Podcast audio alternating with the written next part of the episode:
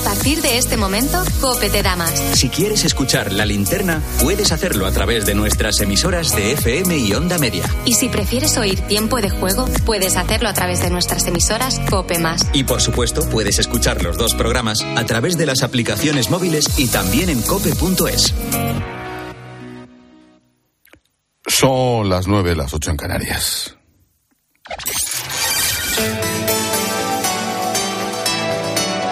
Con Expósito, la última hora en la linterna. Cope, estar informado. Ya son nueve las personas que habrían perdido la vida en este trágico incendio del edificio ubicado en el barrio de Campanar, en Valencia, tras la primera inspección ocular que han hecho en el interior los bomberos, la policía científica. Habría una persona más desaparecida. Durante toda la jornada, hasta 20 dotaciones de bomberos de Valencia Seis autobombas de la Unidad Militar de Emergencias han estado trabajando para refrescar la zona. Lo primero es irnos hasta ese cruce de las calles General Avilés con Maestro Rodrigo para saber la última hora. Allí está nuestro compañero Pascual Claramonte. Pascual, ¿qué tal? Buenas noches. ¿Qué tal, Ángel? Buenas noches. Oye, ¿qué es lo último que se sabe del incendio? ¿Qué se sabe de, de esas investigaciones? Sin duda, esa actualización que comentabas tras inspección de la Brigada Científica, nueve personas fallecidas es el balance hasta ahora. El edificio en varias inspecciones ya ha sido revisado tanto por esos agentes especializados como también por los bomberos. Ahora me sitúo en la cara oeste del edificio, te diría que es la más afectada. Está iluminada por un foco de grandes dimensiones que nos permite ver algunos detalles. Por ejemplo, hablamos siempre de ese edificio de dos bloques, uno de 14 alturas, otro de 10. Están separados por un ascensor panorámico que está ahora mismo completamente calcinado, negro completamente. Antes de las 8 de la tarde se ha retirado de aquí uno de los camiones de bomberos que trabajaba en la zona desde ayer. Estaba en la misma calle, en el mismo punto. Era uno de esos camiones con grúa elevadora que protagonizaba el, rescate la pasada tarde. Su trabajo aquí ahora parece ya haber finalizado. Has estado hablando estos días, Pascual, con vecinos, con afectados. Si me hicieras un resumen, ¿qué te cuentan? Pues mira, Ángel, ahora mismo me encuentro en una de las vallas que marca el cordón policial, una amarilla, de la que solemos ver en las obras entre valla y valla, un ramo de flores. Mucha emoción como la que veía hace tan solo unos instantes en los ojos de Enrique. Él vive a apenas cinco minutos. También me ha acercado para poder donar ropa y un poquito de comida para los más necesitados, que en estos momentos creo que es lo más importante, ¿no? Nada, yo ayer me pasé por aquí, vi inicio, el inicio del fuego, pero claro, uno no se imagina que, que va a acabar en esta incertidumbre, ¿no? podríamos decir que hemos colapsado de solidaridad porque el punto donde se estaba recogiendo aquí pues en ropa, también alimentos, eh, al grito ya desde hace horas de ya está, no podemos recibir más, eh, esperar sobre todo a esas necesidades más específicas que puedan ir descubriendo con el paso de los días para poder habilitar eh, más donaciones, pero mucha, mucha solidaridad. También a esta hora sigue el olor a humo, plástico quemado en esta zona, trozos de cristales y aluminio que podemos ver en el suelo. Son alrededor de 450 vecinos los que vivían aquí, 138 viviendas.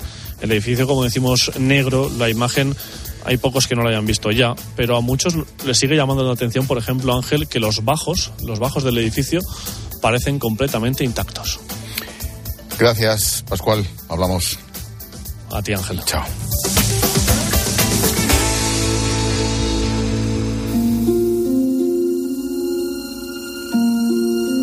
Escuchas la linterna.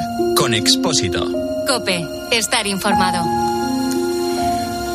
En apenas segundos la vida te puede dar un vuelco que te cambia por completo. Todo lo que tienes, lo que tanto te ha costado conseguir, seguro se convierte en cenizas. Ni siquiera te puedes guardar los recuerdos en el interior del hogar, nada. Tan solo media hora fue suficiente para que un edificio de 14 plantas ubicado en el Campanar, en Valencia, fuera devorado por las llamas.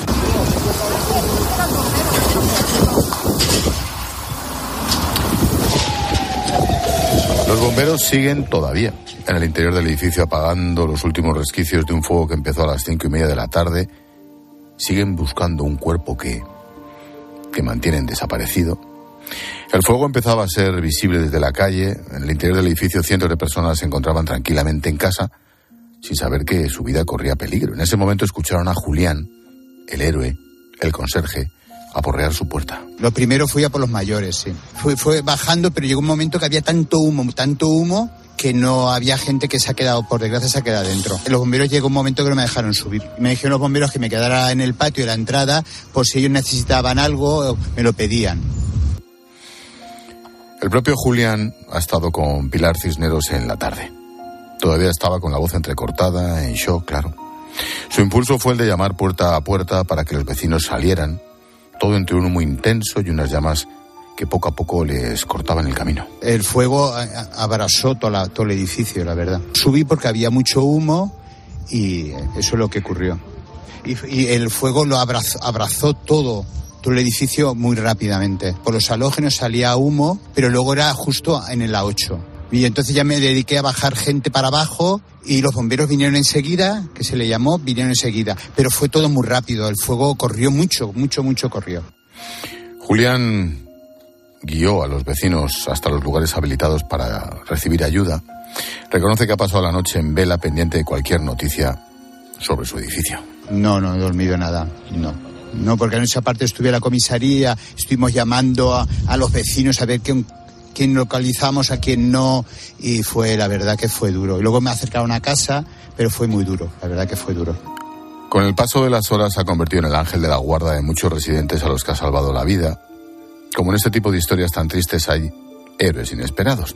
Para Julián fue un momento en el que se dejó llevar por el corazón. Yo estoy ahí para ayudarles, siempre he estado a ayudarles, y más en estas situaciones tan, tan duras para todos, la verdad. Pues yo lo he hecho de corazón y yo lo, que quería era ayudarles y, lo que ha pasado es tan, tan gordo y tan fuerte, madre mía. Que ni iba yo a lo mejor pensaba que eh, sí, el incendio que se quemara la vivienda esa en un momento dado, pero lo que sucedió es que se quemó todo el, toda la finca entera, eso es, fue demasiado, demasiado.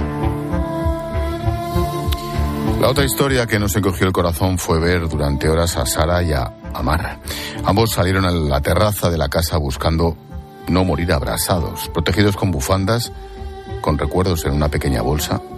Desde allí pedían auxilio y Sara decidió saltar de balcón en balcón tratando de mantenerse a salvo.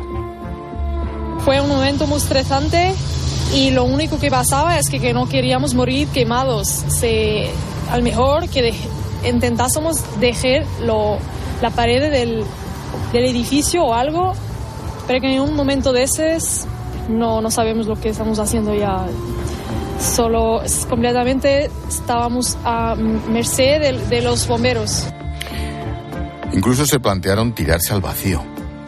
Una vez los bomberos les vieron, se convirtieron en una prioridad, claro, pero había que refriar, enfriar la zona. Finalmente los servicios de emergencia llegaron a su planta, pero la estructura complicaba el rescate. Los bomberos le pidieron a Amar ayuda y con la manivela del toldo destrozó la barrera de cristal que le separaba de sus rescatadores. Consiguieron salvarse.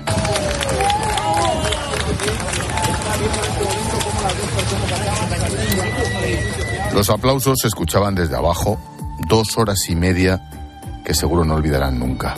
Sara solo agradece la labor de los bomberos porque gracias a ellos están vivos. Emocionalmente muy cargada para nosotros. Mm, fueron dos horas y media en nuestra terraza, pero que ahora estamos vivos es lo que importa y estamos muy felices de, de estar vivos. Con la ayuda de, de todos los equipos de, de, los bomberos que fueron impecables, increíbles, no arriesgaron sus vidas para nos ayudar bueno, y por, e, por ello estamos aquí. ¿Y a partir de ahora qué? ¿Por qué las llamas avanzaron tan rápido? ¿Cómo se puede ayudar a los afectados?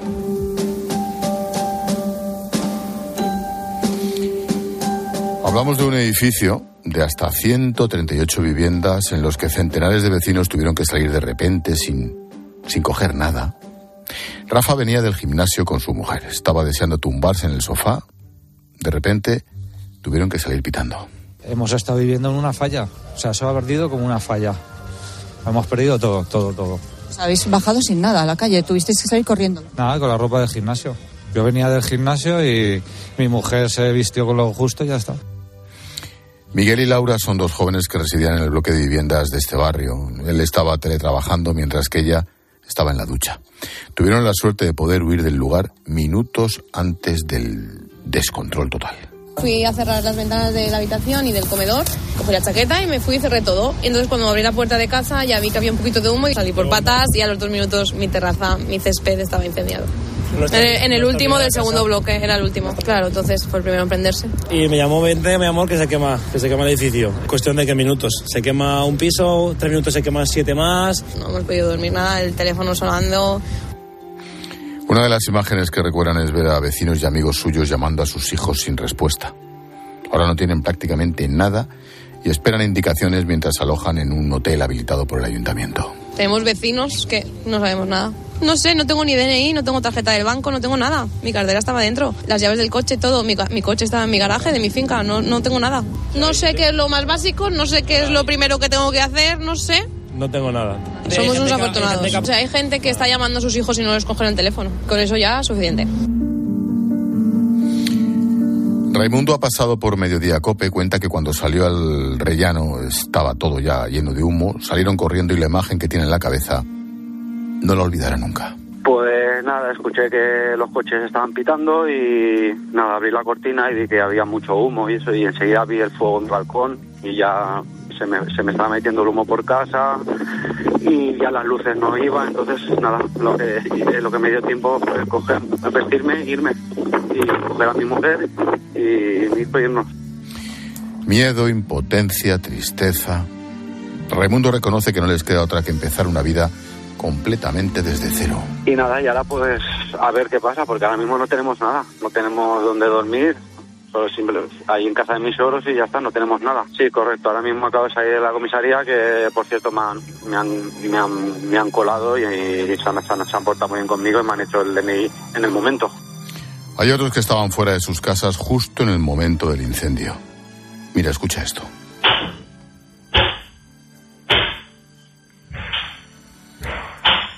Así sonaba grabado desde la cámara de seguridad el paso del incendio por la terraza en la casa de Belén. Ella se encontraba en Denia y asegura que pudo ver cómo poco a poco su casa era arrasada por el fuego. Y nos pilló justo que estábamos en Denia, así es que no lo hemos vivido en directo, solo a través de los vecinos y mis cámaras de seguridad de dentro de casa vimos cómo se iba quemando todo poco a poco hasta que las cámaras fallaron, claro. Por la calle pasaba Mariano. Asegura que Valencia está consternada, que vive una tragedia, claro. El humo, las llamas y ese edificio calcinado van a formar parte del triste recuerdo de muchos valencianos.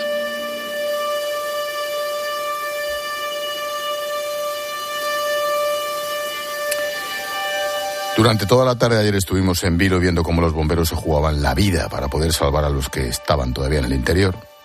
Algunos permanecen todavía ingresados en el hospital aunque fuera de peligro. La alcaldesa de Valencia, María José Catalá, decía esto a Herrera, en COPE. De que mi sensación de ayer y hoy, aparte de tristeza, consternación, es de orgullo, de orgullo porque tanto los bomberos como la policía local, como, como el mismo conserje que desde luego fue un héroe ayer, todo el mundo de ayer se jugó la vida. Vamos a intentar aprender, aprender de la tragedia. Francisco Soriano es director técnico del Consorcio Provincial de Bomberos de Málaga. Francisco, bombero, buenas noches. Buenas noches, Ángel. Visto desde fuera y por la experiencia, ¿por qué se pudo propagar tan rápido? ¿Cómo era esa fachada? Bueno, lo primero quiero lanzar un mensaje de pésame a todas las familias y amigos de, pues bueno, de las víctimas y fallecidos y un fuerte abrazo a los compañeros de Valencia que han demostrado de la pasta que, que están hechas. Impresionantes. Impresionantes. Sí, como Un abrazo muy fuerte para todos, sí. Claro que sí. Bueno, pues cuando ves una cosa así eh, es que rompe todos los esquemas. Lo primero es que rompe todos los esquemas y los procedimientos de actuación. Nosotros trabajamos en base a unos procedimientos de actuación y lo normal, eh, con una pronta respuesta que tuvo ese incendio por los bomberos de Campanar, actúan su procedimiento, eh, localizan el incendio en una planta, establecen el punto base y van a buscar el foco y, lógicamente, pues a, en búsqueda de víctimas. Eh, lo que no esperaban eh, estos bomberos, que se adentraron por el, inter, eh, por el interior hasta que los compañeros no avisaran, es que el fuego estaba propagando por el exterior y los envolvió. Esto rompe nuestros esquemas, no es lo normal, porque lo normal es que nosotros hagamos un sector de incendio, hagamos un triaje del incendio e identifiquemos las zonas negras, zonas naranjas y zonas rojas que bueno, pues eh, un incendio de este tipo en una planta, en una construcción normal a la que estamos acostumbrados de cerámica o de ladrillo, pues el incendio pues se circunscribe a una planta o piso colindante o a lo sumo una planta superior. Pero en este caso rompe con, nuestros esquemas, porque los propios bomberos, intentando actuar en base a sus procedimientos, ven cómo el incendio eh, los envuelve. Claro. Mm, pensando en la gente, eso tenía que ser de cultura general, pero te lo vuelvo a preguntar. ¿Qué hacer? Los vecinos. Pues, cuando el portero va llamando, cuando ven los bomberos, cuando ven el humo, ¿qué hacen? Muy importante esta pregunta y ahora hay que hacer mucha pedagogía, porque es justamente lo que se hizo, es justamente lo contrario que nosotros explicamos. Es cierra la puerta al fuego, no salgas al tiro de escalera, porque bueno, los estudios dicen que el mayor número de víctimas se encuentran en los tiros de escalera en aquellas personas que intentan huir de sus casas por motivo del fuego, pero en este caso fue todo lo contrario. Aquellas personas que evacuaron y salieron, con, aún viendo humo en, las escaleras o en la zona de pasillos, veían, claro, cómo el fuego venía con más fuerza por la terraza. Entonces, lógicamente, huían de, la zona más peligrosa, que era la terraza, y salían. Nosotros, bueno, en nuestra cultura preventiva, lo que se, lo que se dice es cierra la puerta al fuego, eh, que es que es lo normal en cualquier construcción y, esto es que he roto todos los esquemas. Ahora hay que hacer un ejercicio de pedagogía para intentar eh, explicar todo esto porque esto no es lo normal. No es lo normal que ocurra esto. Volvemos a la fachada. Fue clave esa construcción de la fachada, ¿no? Por supuesto, eh, vamos, eh, poco que decir, se ha hablado mucho de los elementos constructivos, expertos en la materia, y lo que ha visto todo el mundo es que el incendio avanzó y progresó eh, convectivamente por fachada, eh, con una progresión vertical brutal, fruto de esta fachada ventilada, con elementos eh, constructivos inflamables y combustibles que ardieron y, cosa que todo el mundo todo el mundo vio y fue lo que lo que originó una gran masa de incendio, una envolvente y un incendio generalizado. Y una última pregunta, Francisco, mm, por tu experiencia, por la experiencia de los más veteranos en vuestra base, en los bomberos, ¿Habían visto algo así?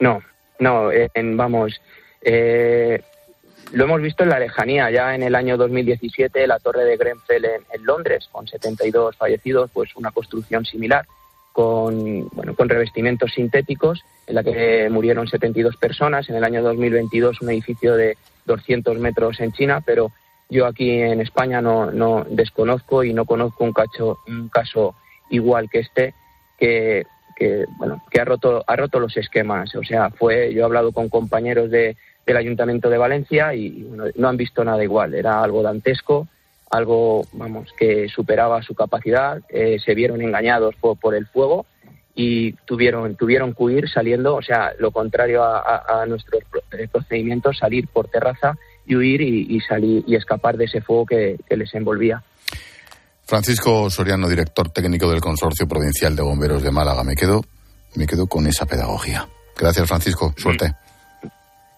Gracias a vosotros. Buenas noches. La juez titular del Juzgado de Instrucción número 10 de Valencia ha decretado el secreto de actuaciones para proteger las pesquisas policiales y la intimidad de las víctimas y familiares. Ahora quedan muchas preguntas por resolver, entre ellas si los materiales han sido los que han propiciado ese avance. Mira, así se promocionaba este edificio en el año 2008. Febex le presenta su nueva promoción en Valencia, compuesta por dos edificios vanguardistas y singulares, con fachadas revestidas con un innovador material de aluminio tipo Alucobot. Febex le ofrece la máxima calidad en materiales de construcción. El complejo fue construido por la promotora catalana Febex entre 2005 y 2009 en pleno boom inmobiliario. La firma entró en 2010 en concurso de acreedores tras arrastrar una deuda de 600 millones de euros. Sobre la mesa hay varias hipótesis. Así lo contaba en la tarde Luis Sendra, decano del Colegio de Arquitectos de la Comunidad Valenciana.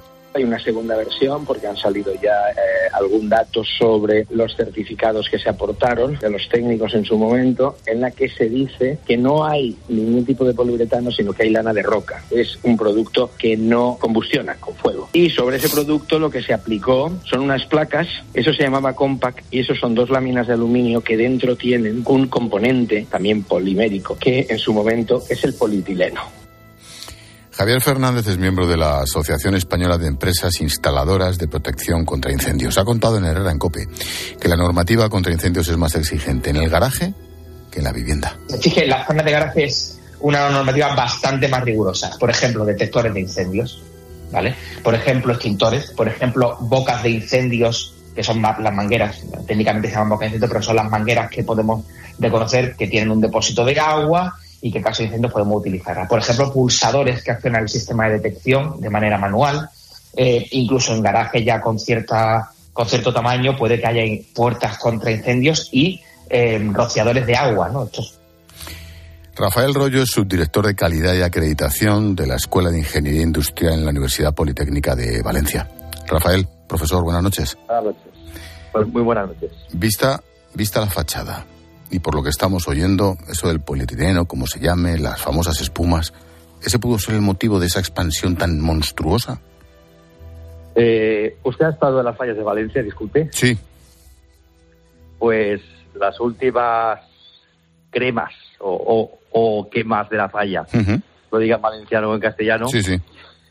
Eh, recuerdan mucho el aspecto que tenía el incendio en este edificio se ven, se ven eh, nubes muy opacas, muy negras y muy voraces. Esa es la manera de quemarse de los materiales actuales que se utilizan en muchas fallas y que arden, y que arden de manera muy rápida y con mucha voracidad. Por lo tanto, deduces cuando lo ves que el tipo de material que ha ardido en este edificio, en concreto en la superficie exterior, en la fachada, es del mismo tipo. Son materiales inflamables, combustibles, poliuretano, polietileno, etcétera, etcétera. Joder, qué interesante y qué maldita casualidad que esto haya sido en Valencia, ¿verdad? ¿En qué, ¿En qué consiste, profesor, técnicamente la fachada de ventilación? ¿Eso qué es? Bueno, se llama fachada ventilada, disculpe. Ajá, claro. La fachada ventilada, eh, a mí no me gusta su utilización generalizada, porque sirve sobre todo para evacuar el calor en aquellas fachadas en las cuales está incidiendo en su cara externa el sol, con mucha carga solar. Y hace que el aire caliente suba y directamente se pierda por la parte superior del edificio. Eh, cuando hay gases muy calientes, pues evidentemente eh, circulan por esta fachada en vertical pero yo lo, que le puedo decir es que mm, eh, hubo goteo eh, de líquido eh, a partir de, material combustible que posiblemente estuviera almacenado en esas placas de aluminio que se, que se rellenaban con, ese material, llamémosle, pues eso, poliuretano, polietileno, lo que, lo que queramos. Entendido. Pero déjeme, por favor, que, que insista en un tema importante que yo creo que hay que hacerle justicia. Vamos a ver, el aislamiento térmico en los edificios actuales, desde hace unos años, es fundamental para ahorrar energía y para mantener un confort. Claro. Y a eso no podemos renunciar. O sea, yo lo que no quiero para nada en este caso es que el público en general que oye el programa piense que el aislamiento ha sido el culpable. Ya. En absoluto. Es un trabajo mal hecho. Las casas tienen que estar aisladas, pero evidentemente no se pueden utilizar materiales peligrosos que además en la actualidad están prohibidos. Y todo el trabajo tiene que estar rigurosamente muy bien hecho. Perdone que me haya no, no, no, excedido, pero, creo que era importante. Este hombre, absolutamente, al contrario. Si se trata de aprender desde la catástrofe y la tragedia, intentar aprender. ¿El viento también influyó mucho, profesor? Vamos a ver. Eh, un compañero mío que al, que me gusta nombrar porque tiene mucha experiencia en este tema, Eduardo Loma Osorio, fue eh, sargento de, de la agrupación de bomberos del Ayuntamiento de Valencia y ha llevado a cabo la simulación de muchos incendios y tiene una experiencia considerable. Él dice que en este incendio han habido cuatro factores importantes y yo estoy de acuerdo con él. El primero, evidentemente, han sido esos módulos rellenos de material inflamable. El segundo ha sido el viento, un viento rachado muy fuerte y a una temperatura para la época del año en la, que estamos elevada. En tercer lugar, eh, ventanales muy grandes, grandes cristaleras, que al estar en la fachada y debido a la temperatura provocada por, por el- la, la inflamación de, del aislamiento, al romper el cristal permitían que las llamas entraran en la vivienda.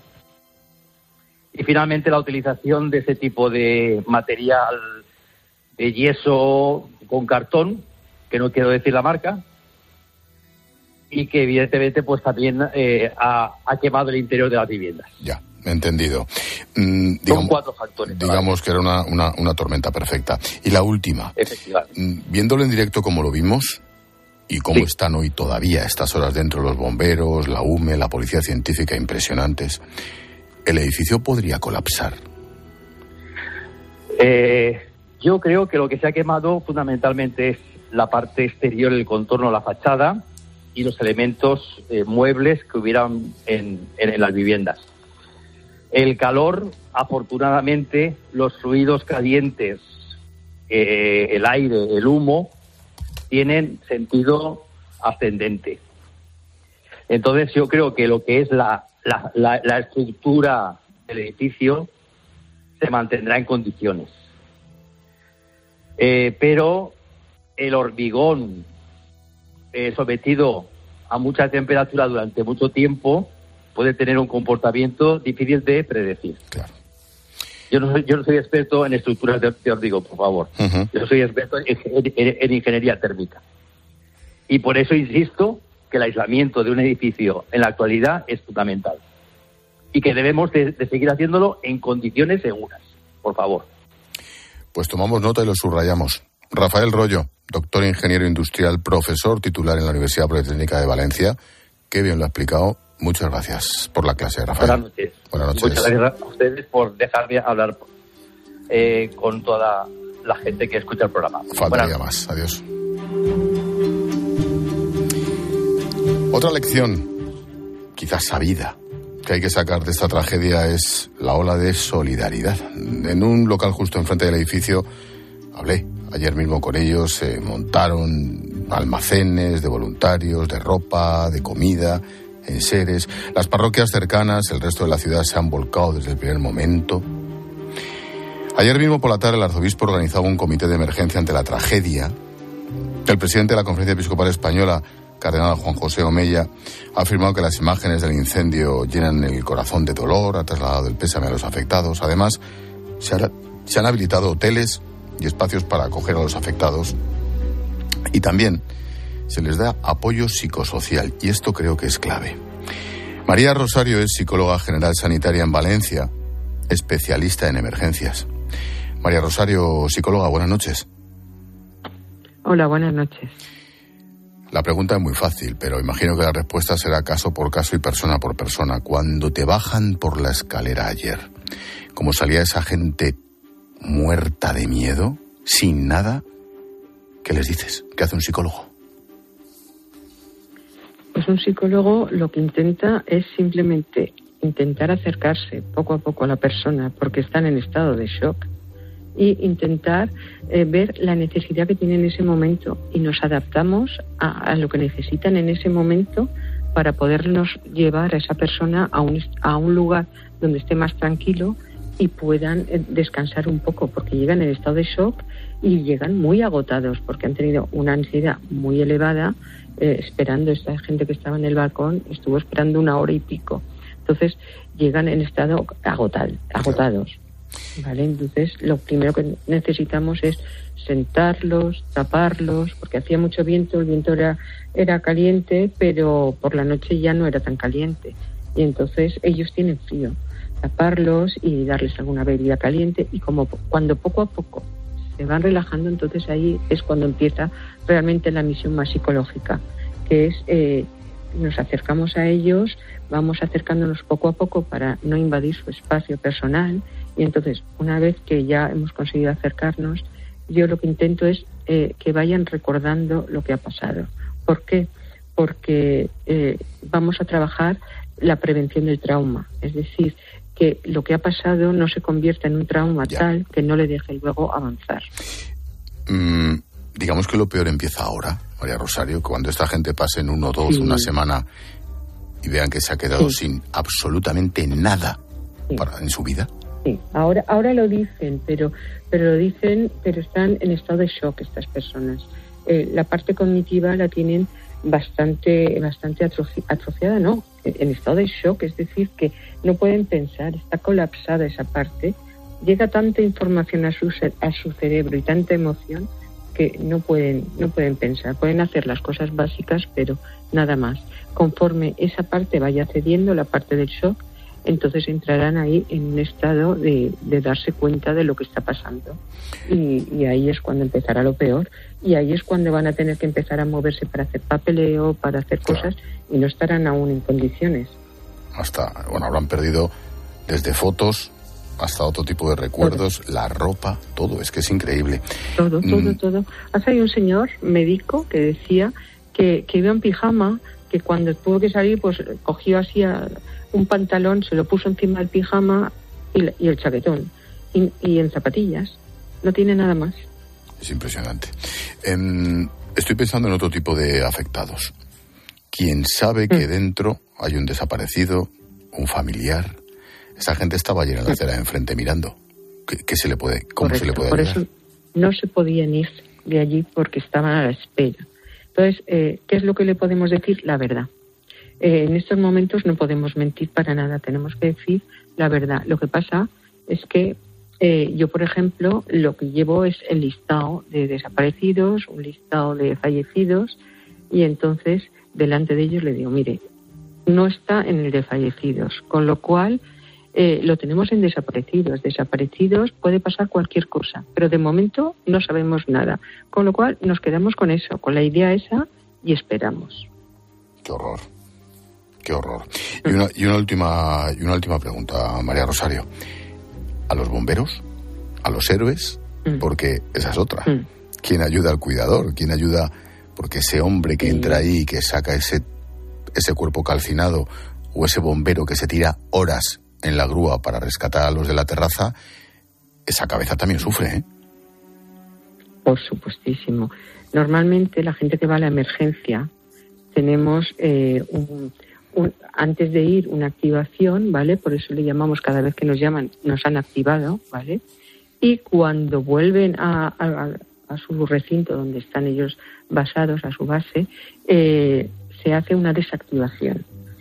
Y a partir de ahí tienen una psicóloga, en estos momentos, por ejemplo, la psicóloga que tienen los bomberos del consorcio es, eh, pertenece también al grupo de emergencias. Entonces esta chica está preparada para cogerlos, y, poco a poco trabajar con ellos.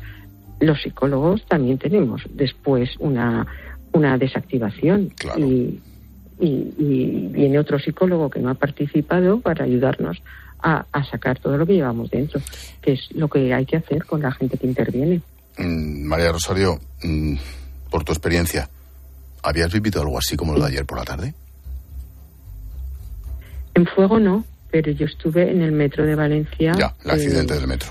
Que hubo cuarenta y pico muertos, cuarenta y tres creo que hubo. Sí, aquel, túnel, aquel túnel también tuvo que... Aquel túnel fue terrible porque se fue la luz, se quedó negro, la gente no veía nada, saltaban por las ventanillas para, para porque los vagones volcaron, entonces tuvieron que saltar por las ventanillas y no sabían si saltaban a un metro, a dos metros, a tres metros, no sabían nada en el vacío. Y luego lo que llamaba la atención mucho, y luego me encontré a muchos niños sobre todo, diciendo que habían gusanitos, que estaba todo lleno de gusanitos, hasta que me di cuenta de que hablaban. Y era de, los, de las linternas de los móviles que la gente tendía para poder ver por dónde iban. Claro, tanta gente saliendo del metro y, y, así con las linternas, los, de lejos, como se movían esas linternas, los niños decían gusanitos. Eso tampoco se os va a olvidar, se os va a olvidar a vosotros nunca. No. María Rosario. No, ese, fue terrible. Seguro. Psicóloga general sanitaria en Valencia, especialista en emergencias. Gracias por la consulta, María Rosario. Enhorabuena por estar ahí. ¿Te puedo hacer solo un, un consejo? Por supuesto. Necesitan que los psicólogos que vayan no sean psicólogos normales, que estén especializados y formados para acudir a la emergencia. No sirve la psicología clínica aquí. Es una especialidad muy, muy Vale. complicada y fundamental, claro que sí. Es complicada, efectivamente. Y tienen que hacer simulacros con todos los cuerpos, y tienen que conocer protocolos, y tienen que, claro, porque trabajamos en coordinación con todos los demás. Entonces, cuando llegan psicólogos normales, con muy buena voluntad, que quieren ayudar, pues a veces no ayudan. Claro. Entendido. Entonces, ese es el único consejo. María Rosario, lo dicho. Gracias, psicóloga. De acuerdo, muchas gracias. Buenas noches. Hoy hemos intentado sacar lecciones de la catástrofe de ese edificio en Valencia. Hay nueve muertos confirmados. Al parecer, todavía un vecino está desaparecido.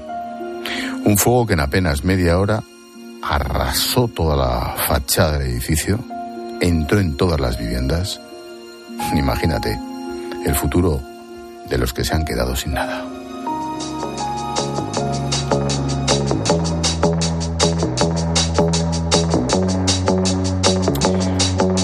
El lazo al tema del día lo pone Jorge Bustos y la pregunta es, George, ¿qué conclusiones podremos sacar?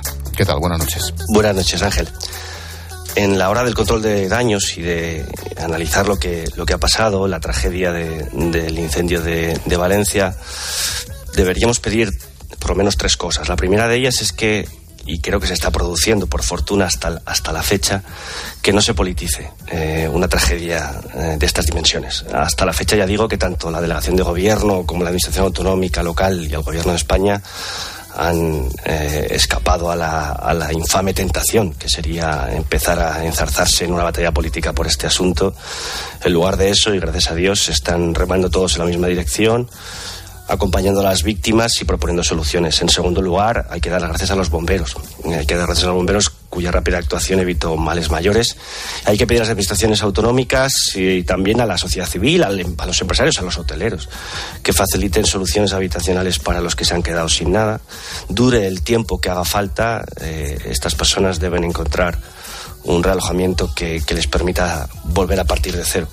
Y luego hay que plantearse, ya en términos arquitectónicos, que si, esta, si, esta, si este revestimiento mortal de poli- poliuretano o de polietileno, de lo que sea, está en otros lugares de Valencia y en otras ciudades de España, si esta, este material eh, eh, puede provocar eh, situaciones parecidas en el futuro y en ese caso hacer un análisis que impida que, que esta situación se vuelva a, a producir. Por tanto, creo que eh, el incendio de Valencia debería marcar un antes y un después, porque los arquitectos a veces se, se ciñen al diseño y no tienen en cuenta tanto la, la seguridad, sobre todo en aquellos años del boom inmobiliario. Esperemos que esta sea la última vez que un revestimiento equivocado se utiliza en edificios de viviendas como este.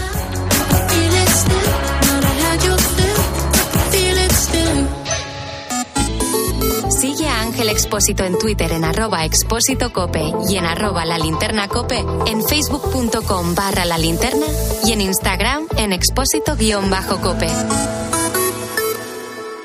Hace nada eras un bebé. Y mírate, todo un hombre. Con tu trabajo, tus amigos, tu casa. Ay, estoy muy, muy orgulloso de ti, hijo mío. Gracias. ¿Puede arreglar la cisterna o...? Tengo que encargar una pieza, pero sí, hijo mío, sí. Por 17 millones de euros uno se hace padre de quien sea. Ya está a la venta el cupón del Extra Día del Padre de la ONCE. El 19 de marzo, 17 millones de euros. Extra Día del Padre de la ONCE. Ahora cualquiera quiere ser padre. A todos los que jugáis a la 11, bien jugado. Juega responsablemente y solo si eres mayor de edad. Escuchas Cope. Y recuerda, la mejor experiencia y el mejor sonido solo los encuentras en cope.es y en la aplicación móvil. Descárgatela. Descubre los diseños exclusivos y los productos innovadores de las tiendas porcelanosa. Piezas de gran formato, griferías con sistemas de ahorro, cocinas de inducción invisibles. La casa de tus sueños está en porcelanosa. Y ahora, del 1 al 16 de marzo, aprovecha los días porcelanosa con descuentos muy especiales. Porcelanosa. De nuestra bodega Marqués de Carrión y del viñedo más prestigioso del mundo, Antaño Rioja. Un vino único con la calidad y tradición de antaño. Desde 1890, el esfuerzo de una familia. Antaño Rioja. También disponible en garcíacarrión.com. El ser humano ha enviado naves a Marte, pero sacar las legumbres cocidas del tarro nos sigue costando. Hasta ahora, con el nuevo tarro ancho de Legumbres Luengo todo es más fácil. Salen intactas muy rápido y con su sabor único. Legumbres Luengo, la nueva pasta. Hoy, en día, la naranja con un 30% de descuento. Por solo 3,95 la malla de 4 kilos. En tiendas y en día.es. España es el segundo país europeo en tasas de abandono escolar. Y lo que te suelen decir es que están desmotivados con lo que va a ser su futuro. Oye, que nos tiene que hacer el- la receta Paufili, a mí se me va el, el este. Sí, sí, hoy os voy a hacer fiambre de pavo asado, que es muy fácil porque no En Cope de 10 de la mañana a 2 de la tarde, los sábados y domingos, el mejor entretenimiento lo encuentras en fin de semana con Cristina López Slichting.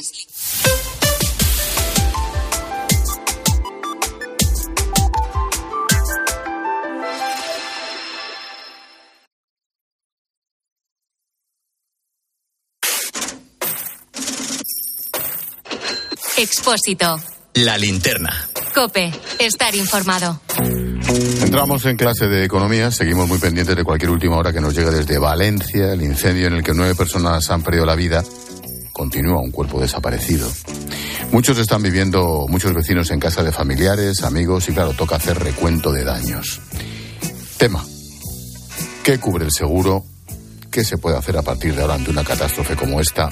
Iván Alonso, buenas noches. ¿Qué tal Ángel? Buenas noches.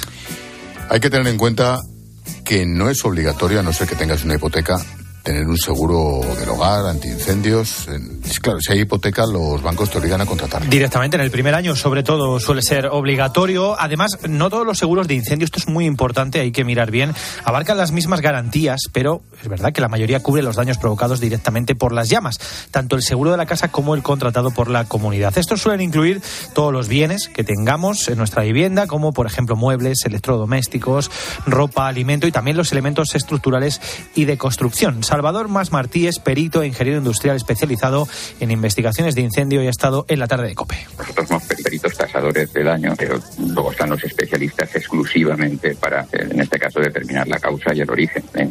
Acudiremos conjuntamente y cada compañía designa pues un perito, digamos, tasador y a la vez un perito investigador. El límite máximo que va a pagar el seguro está detallado en las condiciones de la póliza y puede llegar hasta el 100% del valor del piso. Pero claro, como siempre Ángel, aquí hay que mirar la letra pequeña. Todo va a depender de lo que cada inquilino tuviera o no asegurado. Cuando ocurre, ¿qué pasos hay que seguir? Esto es importante, ¿eh? porque hay que informar de lo ocurrido, a pesar de que sean situaciones tan duras y tan difíciles como la que están viviendo esos vecinos, en un plazo máximo de siete días.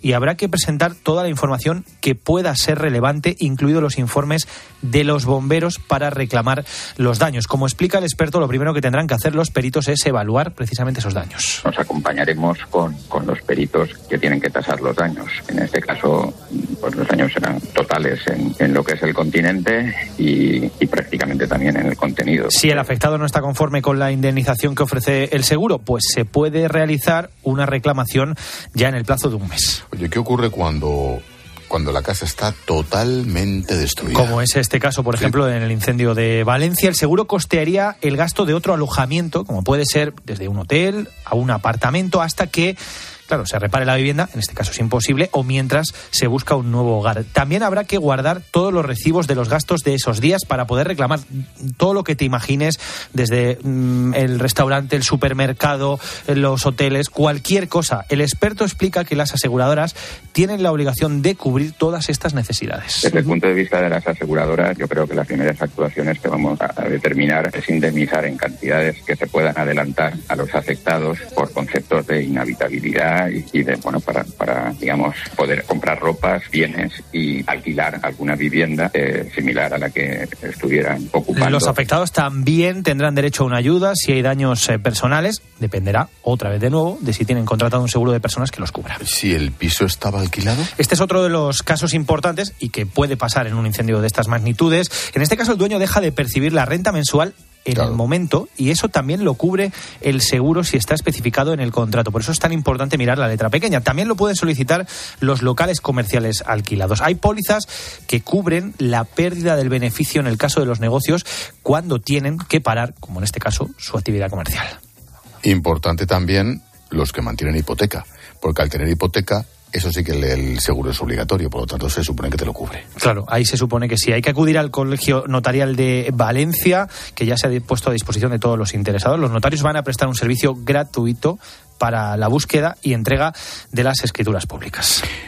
Mafre es la principal aseguradora y se ha puesto a disposición de los afectados. Mafre, tú lo decías, es la aseguradora tanto del edificio como de unos 30 inmuebles y ya ha anunciado, lo ha hecho hoy mismo, que va a adelantar las ayudas a los afectados. De hecho, ha ofrecido el pago de 12.000 euros por vivienda para cubrir estos gastos. También ha reforzado su oficina, que está en la calle Valle de la Ballestera 17, y que va a estar abierta todo el fin de semana. Línea directa, otra aseguradora, también ha lanzado un número de teléfono para poder atender así a los damnificados.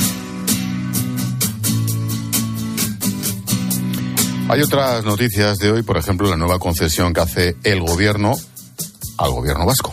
El pago al PNV por los votos de Sánchez. El Ejecutivo cede la gestión de los trenes de cercanías y además 400 millones para su mejora, Iván. Sí, el gobierno de Urcuyo va a controlar cinco líneas de ferrocarriles, incluida la nueva conexión con el puerto de Bilbao. Ese pacto, que se ha alcanzado además esta misma tarde, se ha firmado hoy mismo, incluye la cesión al gobierno eh, regional de varias líneas de ferrocarril en Vizcaya, en Guipúzcoa y con la posibilidad también de desarrollar servicios propios en la provincia de, Álava. Y eso va con el regalo de, tú lo decías, los 400 millones para mejorar infraestructuras o la gestión, o lo que quiera el gobierno vasco, básicamente. Y también el País Vasco se convierte en la única comunidad de España con capacidad para homologar títulos universitarios, que es un asunto clave en la contratación de, por ejemplo, médicos extranjeros. Mañana se cumplen dos años del comienzo de la guerra en Ucrania, una guerra que agitó la economía mundial, también la española, claro, en un momento en el que aún tratábamos de dejar atrás el impacto de la pandemia.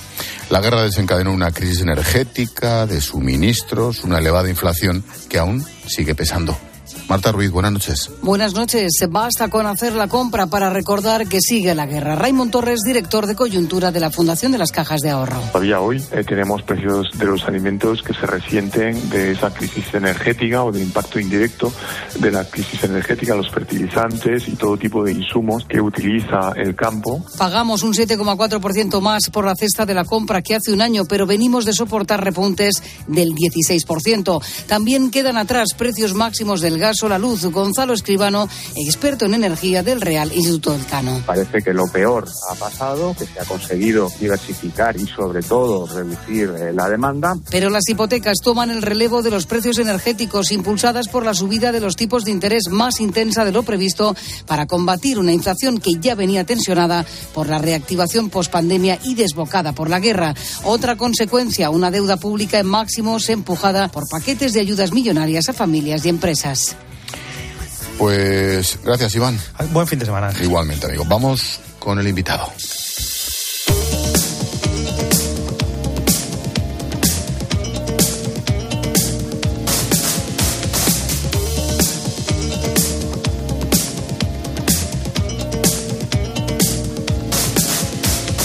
Los cientos de miles de interinos o trabajadores temporales de la Administración Pública están ahora mismo pendientes de una sentencia que conocimos esta semana, la del Tribunal de Justicia Europeo.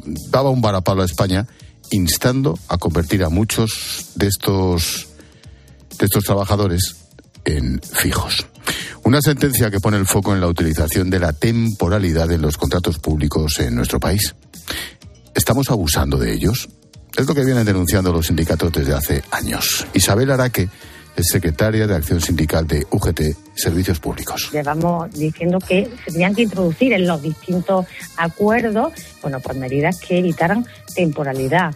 Eh, eso de un lado. De otro, la tasa de reposición de efectivo en este país no hizo ningún favor en absoluto nunca para poder paliar la temporalidad en todos los sentidos a pesar de eso, desde UGT no son optimistas con lo que pueda cambiar la norma. ¿Viene a cambiar algo sobre los procesos de estabilización en este país? No, porque no habla de los procesos de estabilización, no habla de la ley 2021. La Corte de Luxemburgo es clara, estamos aplicando mal el acuerdo europeo sobre el trabajo de duración determinada en el largo plazo, sobre todo con los interinos. De hecho, afea la inacción del gobierno para resolver la situación, ya que no se ha resuelto. Javier Arauz es abogado laboralista de trabajadores e interinos del sector público. Javier, ¿qué tal? Buenas noches. Hola, buenas noches. La pregunta, la madre del cordero. ¿Esta decisión puede cambiar la situación de los interinos? No es que pueda cambiarla, es que la ha cambiado ya. Esta decisión del tribunal es una enmienda a la totalidad de lo que ha ocurrido en España en los últimos años. Eh, una enmienda al legislativo que promulgó una ley 20 2021 que no es acorde con la directiva comunitaria, una enmienda a las autoridades administrativas que no han reconocido la estabilización o el derecho a estabilización de este personal y una enmienda a los tribunales que también le han negado este derecho eh, o lo vienen negando en las últimas sentencias con algunas honrosas excepciones. Mm, seguro que habrá gente que nos esté escuchando, Javier, que dice, interinos, interinos, ¿quiénes son? Ponme un ejemplo de interinos evidentes que conocemos todos los que atienden a, te atienden a ti en urgencias en los hospitales de Madrid, el 99% son interinos, los que te atienden a ti cuando vas a un juzgado, el 80% de los funcionarios de justicia son interinos, los que están en las ventanillas cuando vas a la administración, estamos hablando de personal que lleva 10, 15, 20 años de servicios continuados en precariedad en el empleo. Es decir, exigimos a las empresas privadas que mm. contraten a trabajadores fijos y la administración resulta que mantiene a prácticamente un millón de personas o de empleados públicos en un régimen de precariedad en el empleo.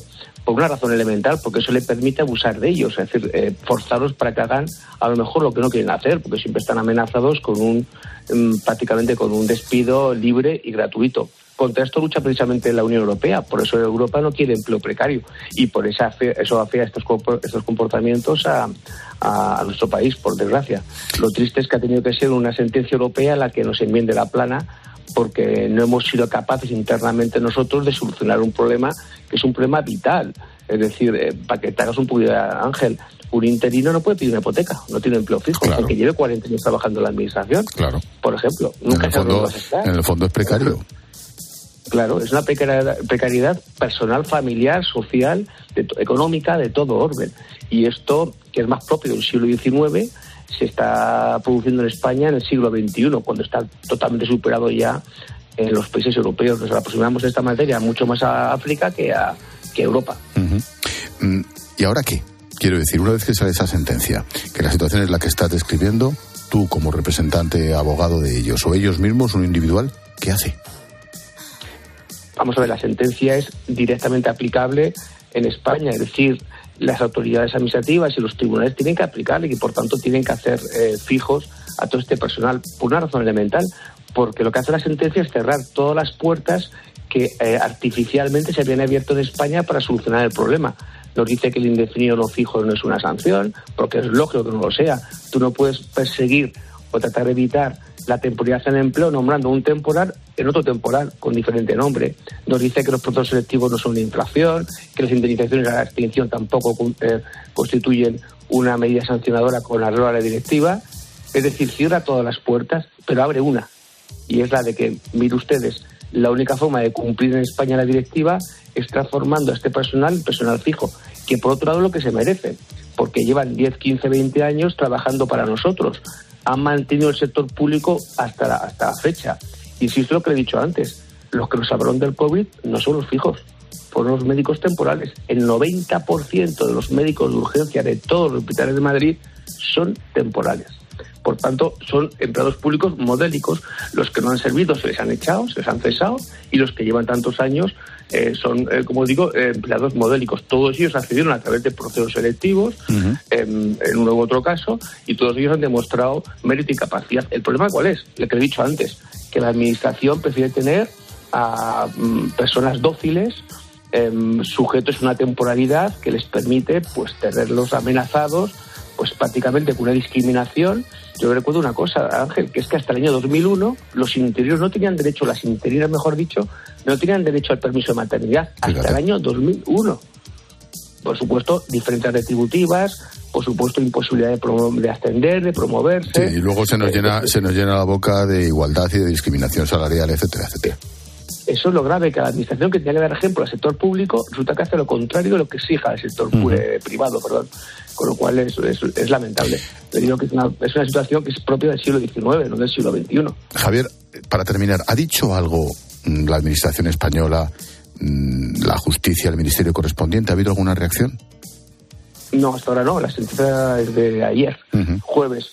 Eh, me imagino que empezará a verlas ya a partir de la semana que viene. Esperemos que, la, que empiece a verlas, que hay una solución mm, inmediata, porque esta sentencia, como le digo, tiene que ser aplicada por eh, todas las administraciones públicas y por los tribunales, pero también espero que haya una reacción del gobierno para que em, recapacite, reflexione, se dé cuenta de lo que está sucediendo en este país, se dé cuenta que la solución que articuló de, a través de la ley 20 2021 de los puntos selectivos no era la solución eh, que cumplía con los requisitos de, la directiva, lo reconozca y demos un paso para adelante. Y el paso para adelante es muy simple. Hagamos fijos a todo este personal que se lo tiene ganado y el resto de las plazas saquémoslas a procesos selectivos para que se cubran por el resto de los, eh, de los ciudadanos y los, y los del cuerpo de opositores. Pero, pero una cosa es compatible con la otra perfectamente. Pues estaremos atentos, es un cambio muy importante. Javier Arauz, abogado laboralista, representante abogado de sus trabajadores e interinos del sector público. Gracias por la asesoría, Javier. Buenas noches. Un placer, muchas gracias. Adiós.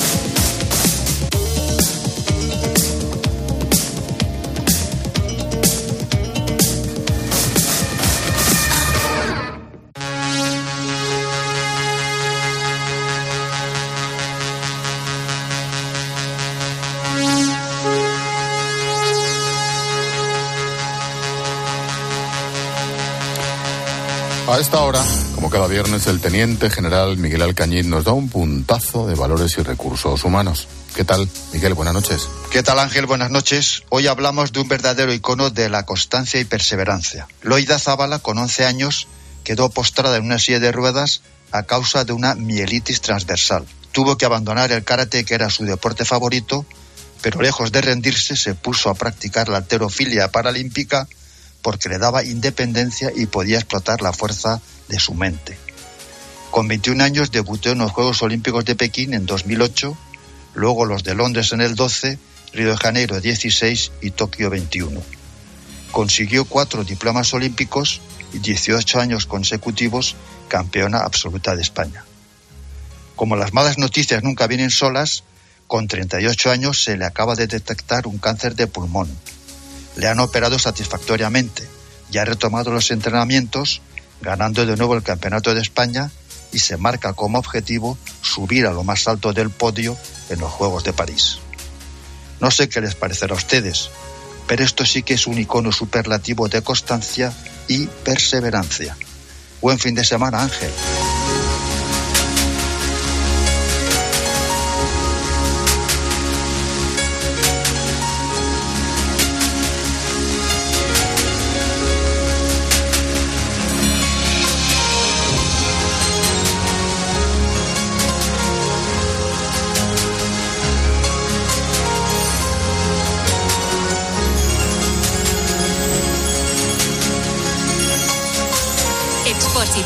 La linterna. Cope, estar informado. Es el hombre del momento. La derrota no está en mi vocabulario. Y ha hecho historia.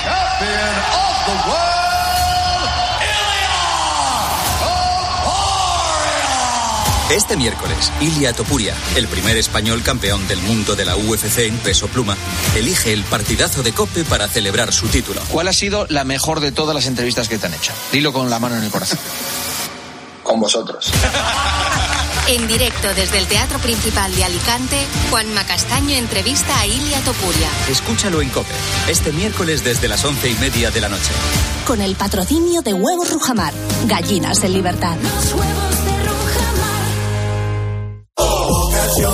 En la venta de tu coche puede ser un loser o un pluser. Un loser no valora su tiempo. Un loser se deja embaucar con ofertas de compra que no se respetan. ¿Quieres ser un pluser? Ven directo a Ocasión Plus para recibir siempre la mejor tasación pago en el acto y siempre con total transparencia. Ocasión Plus. Ya somos más de 200.000 plusers. ¿Te unen? Ocasión Plus.